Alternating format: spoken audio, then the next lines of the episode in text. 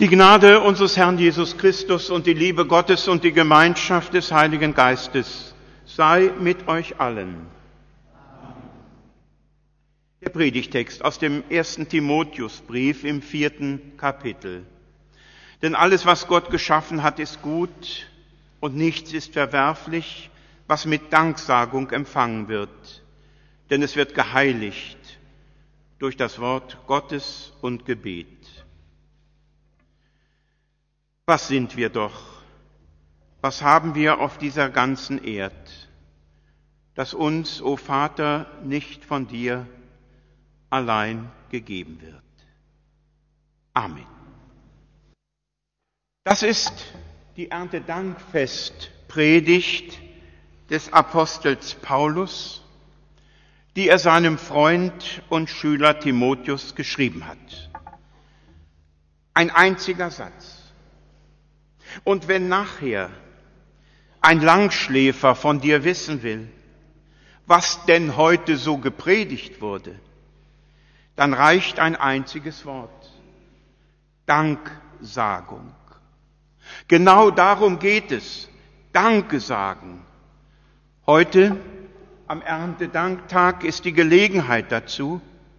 Und alle, die sich in ihrem Leben beschenkt fühlten, sind heute in den Kirchen versammelt, um mit Danksagung zu empfangen, was Gott geschaffen hat. Aber was ist mit denen, die heute fehlen? Was hat sie abgehalten vom Dank Gottesdienst? Sind sie etwa im vergangenen Jahr leer ausgegangen? Nein, natürlich nicht, würden viele von ihnen sagen. Es ist mir gut gegangen und ich habe auch nichts gegen ein Dankeschön. Aber das mache ich, wenn mir danach ist und nicht auf Kommando. Liebe Gemeinde, ich habe noch den etwas spitzen Ton einer Tante im Ohr, die uns Kindern manches Gute getan hat, aber nie ohne was höre ich jetzt? Wie sagt man? Wir flöteten ihr dann gehorsamst unser Danke entgegen. Und seitdem bin ich sicher, Dank auf Bestellung ist hohl. Dankeschön Dressur und sei sie noch so gut gemeint, taugt nichts. Aber wir erörtern heute ja nicht die Fragen einer guten Kinderstube. Eure Chantal sagt aber artig Danke, bevor sie sich den geschenkten Lutscher oder das Stück Fleischwurst schmecken lässt. Darum geht es nicht. Und man könnte ja nun meinen, das Danken käme mit zunehmendem Alter und hoffentlich dann auch zunehmenden Verstand wie von selbst. Falsch. Denn es sind gerade wir Erwachsenen, die so vollmundig sagen, danke, für was denn? Und wir erinnern uns für einen Augenblick an die Frage, die Jesus dem einen stellte, der umgekehrt ist und sich bei ihm bedankte. Sind nicht zehn gesund geworden? Wo sind die anderen neun. Alles, was Gott geschaffen hat, ist gut, sagt der Apostel Paulus. Was bitte hat Gott denn geschaffen? fragen die Leute zurück. Ja, für grandiose Sonnenuntergänge mag Gott zuständig sein. Aber das, was wir besitzen, das wir erarbeitet haben, das haben wir doch selbst bezahlt. Auf dieser Welt gibt's doch nichts umsonst. Menschen sind immer sehr stolz auf ihre Leistungen, auf ihre wissenschaftlichen Errungenschaften, auf die moderne Landwirtschaft, auf die keimfreie Technik der Schweinezucht und intensivste Düngemethoden oder auch, wie toll sie die Kartoffel auf EU-Norm bringen können. Etwas verwirrte oder ziemlich verwirrte Theologen haben ernsthaft gemeint, man solle statt Gottesdienst zum Erntedankfest lieber Dankadressen an Bayer Leverkusen oder die BASF verschicken. Und hinter solchen Gedanken steckt, man möchte sich selbst hochleben lassen.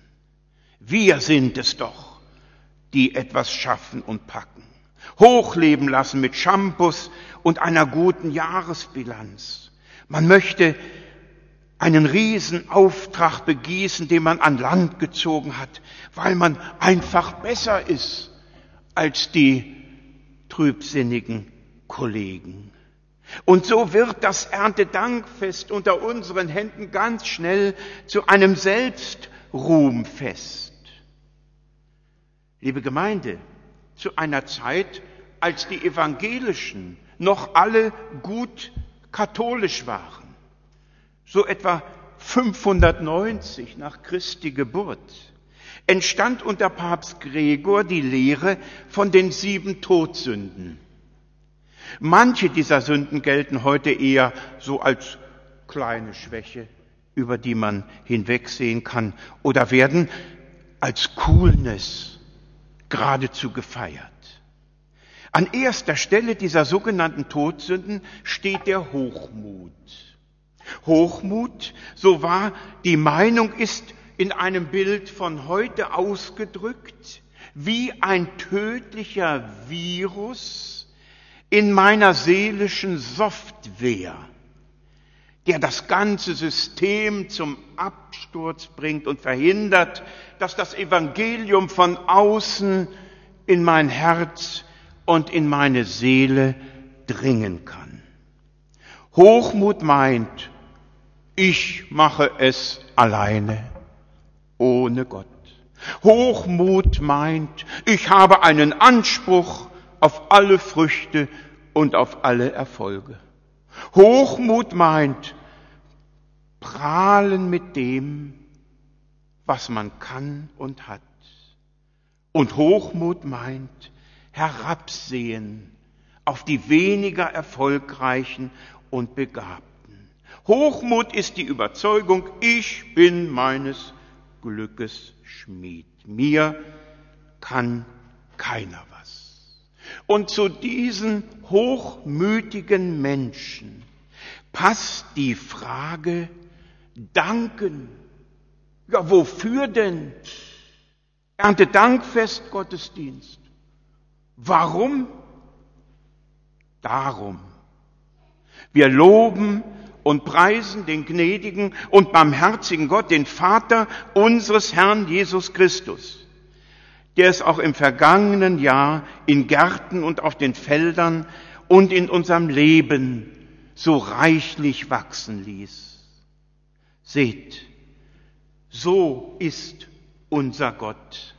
Seht, so gnädig war die Ernte. Seht, so freundlich ist der Herr. Wir danken Gott heute für die Ernte und bitten ihn, unseren Dank seinerseits zu ernten. Wir sehen die väterlichen, fürsorglichen Hände Gottes und spüren,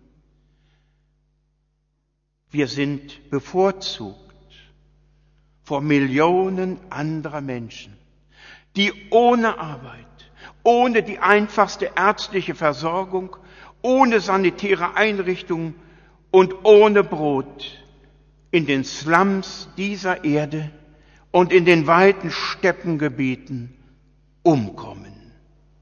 Wir haben Schuhe an unseren Füßen und denken an all die nackten Füße in Staub und Schmutz dieser Erde.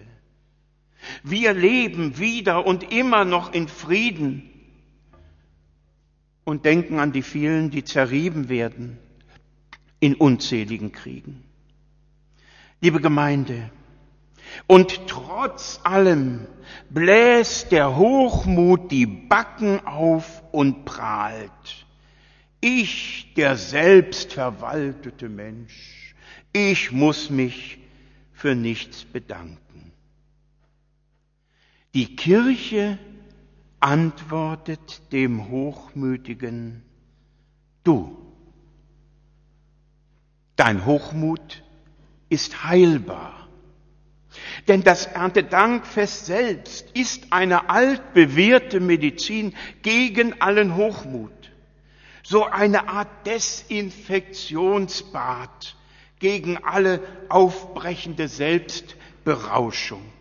Immer wenn Christen in der Gefahr waren, im Eigenlob abzuheben und sich selbst ihrer Taten zu rühmen und der Dank an Gott so elendig verkümmerte, dann haben sie mit anderen zusammen Gottesdienst gefeiert.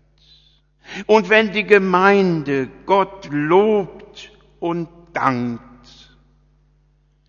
dann setzt das Denken ein. Und jeder sieht ganz genau, was ihm neben aller eigenen Mühe doch jeden Tag wieder in den Schoß gefallen ist, was ihm geschenkt wurde und was er anderen zu verdanken hat.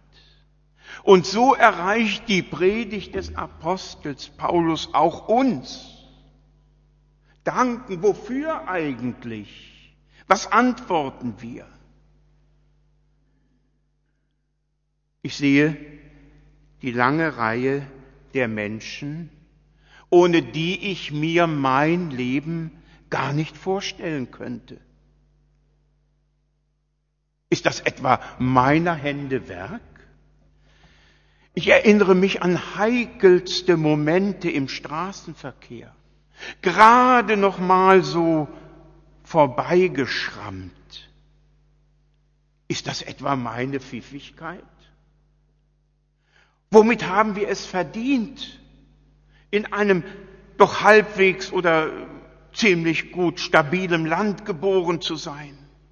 Ohne Bürgerkrieg, ohne Wirbelsturm, mit Wasser, trotz wochenlanger Hitze und heißem Sommer.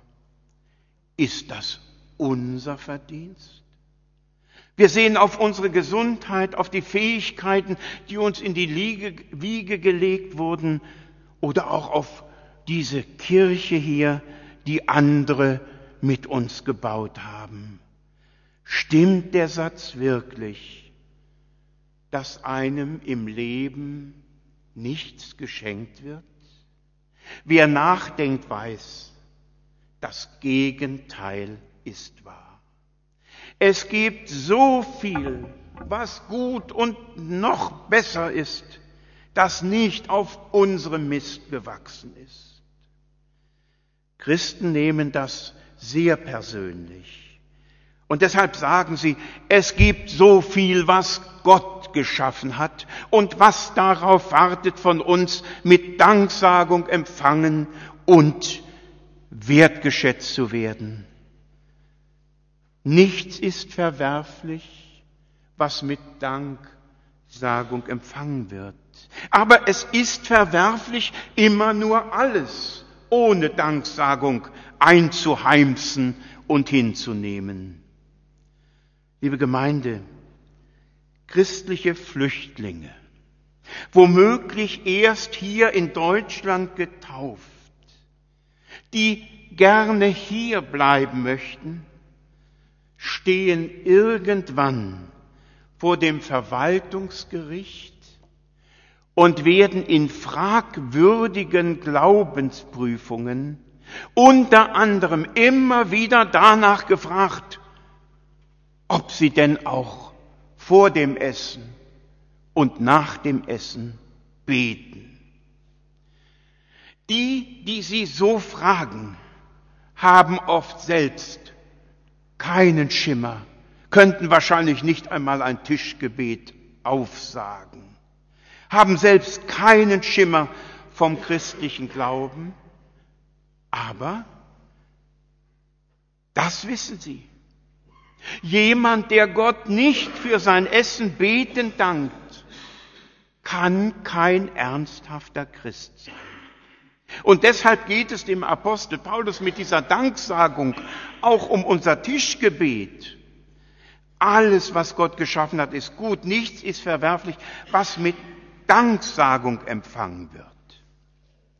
Gemeint ist mit dem Tischgebet nicht eine ehrwürdige Tradition, die man noch von den Großeltern kennt und die man so gedankenlos weitergibt, sondern gemeint ist mit meinem Händefalten vor dem Essen das Bekenntnis, dass Gott für mich der Geber aller guten Gaben ist.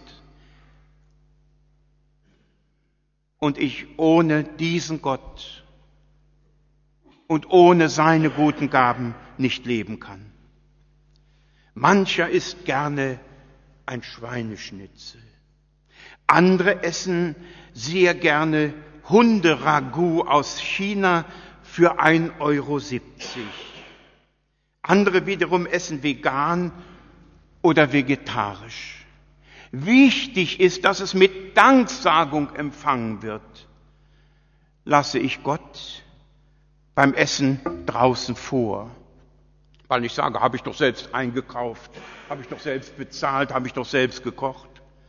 Lasse ich Gott beim Essen draußen vor, stürze mich dann auf das Essen oder halte ich inne? Nehme das Essen als Geschenk Gottes an und danke. Sehr bewusst. So, dass ich nicht nach fünf Minuten meine Frau fragen muss, haben wir schon gebetet? So wird aus dem Essplatz in der Küche fast ein Altar. Lasst uns beten.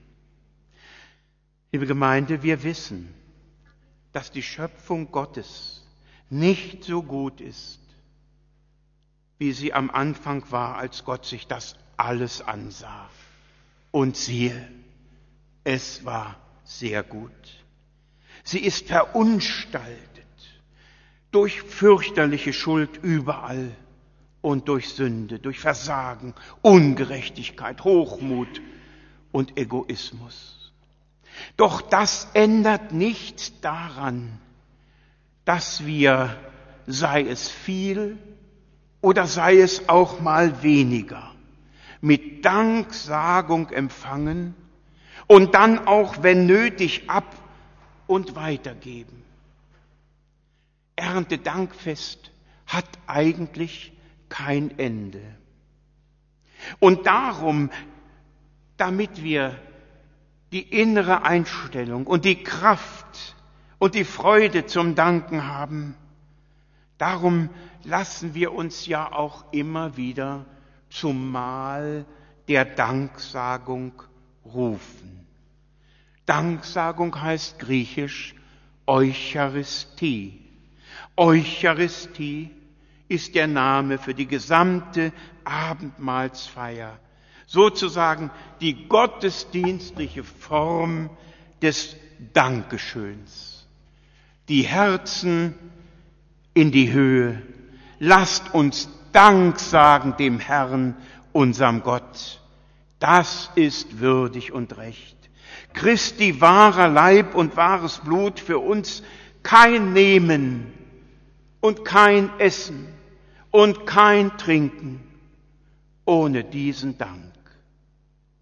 Liebe Gemeinde, es gibt viele Möglichkeiten, mit Gott zu reden. Man kann es ohne Worte tun. Man kann Psalmen beten. Man kann Gott erzählen, wie der Tag war. Man kann bitten, sich beschweren, man kann streiten. Aber das Danken hat eine besondere Kraft. Es ist der Türöffner für den Himmel. Dankend warten wir in gespannter Freude auf diesen Himmel, um am letzten Erntefest die größte Gottesgabe zu empfangen. Leben und Seligkeit. Dank sei Gott. Amen. Und der Friede Gottes, der höher ist als alle menschliche Vernunft, bewahre eure Herzen und Sinne zum ewigen Leben. Amen.